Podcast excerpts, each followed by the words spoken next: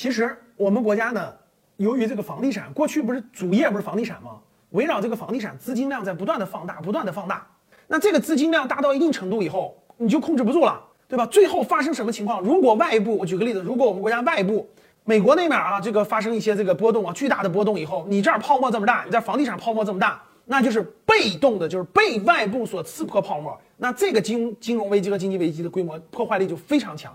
所以我们属于是主动主动的降杠杆了。你看三道红线呀，各方面就是从房地产开始，先压降资金的杠杆。这个资金杠杆是全社会的资金杠杆，因为银行一控制，银行一控制这个资金，整个社会这个资金量一控制住以后，这个资金像什么？资金像水，这个水从碗里溢出来的时候，大家想啊，它是不是到处流？而这个社会上资金量不断的涌现，资金非常宽裕的时候，这个水流出来以后，它就会流到很多行业，很多行业，所以很多事情就容易赚钱。这个往水往外流的过程，过去十几年一直都是这样往外流。所以很多行业就容易赚钱，以房地产为主啊，别的行业都雨露均沾，就都容易赚到钱。现在我们国家提前做了收杠杆的事儿了，就社会不能再这么着，再这么通过这个老百姓这个资这个这个炒作，都跑到房地产泡沫里了，越炒越大，越炒越大，最后我跟你说，一旦崩盘以后，这个社会财富就灰飞烟灭了。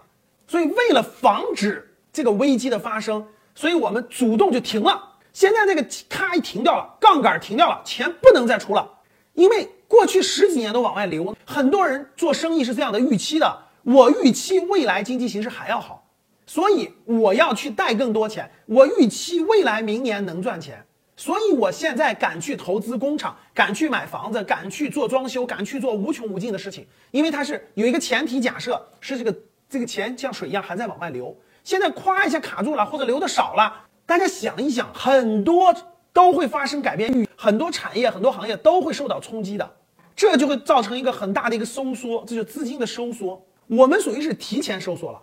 美国这次加息，美呃美联储明确说了，今年提前加息，而且今年会加息三次左右，而且会缩表。什么意思？就是我跟你们讲的，过去美联储的资金就像那个就像那个，你们想象我一个就像那个池池子里一个泉水一样，唰唰的往外流，流流流流流，突然不流了。你想想，过去这个美元是全世界的货币呀。这个水出来也会流遍世界各地，大家懂什么意思吗？突然不流了，甚至还往回流，因为过去呢是溢出来的嘛。为啥溢呢？因为钱在这个池子里不赚钱了，钱反而往回流。大家想想，就在这个债务高的、债务高的这个周边，这个世界周边各个国家，它的钱往回流。原来的预期是我还有钱可以进来，我还可以实现我的增长或者是发展，对吧？结果钱要走，那很多泡沫就破灭了呀。最根本的就是预期，大家记住我的话，叫预期。什么叫预期呢？就是你一个人和一个国家是一样的。我给你举例子，比如说我是一个人，我是一个商人，假设我是个土耳其的商人啊。如果你的钱不不断的往外游，廉价的资金不断的有的话，那我就胆儿大呀，我胆儿越来越大呀，我敢做这个生意啊。就像我们国家房地产一样，我我敢盖更多的房子，我敢拿更多的地，对吧？我敢借更多的钱，因为我总能赚到钱呀。所以我就是借的越多，杠杆越高，赚钱越多。过去那么多年，就是谁胆大，谁敢借钱，对吧？谁就发大财；谁胆小，谁不敢借钱，谁不敢赌未来，谁就没钱赚。一个人是这样，一个国家也是这样的。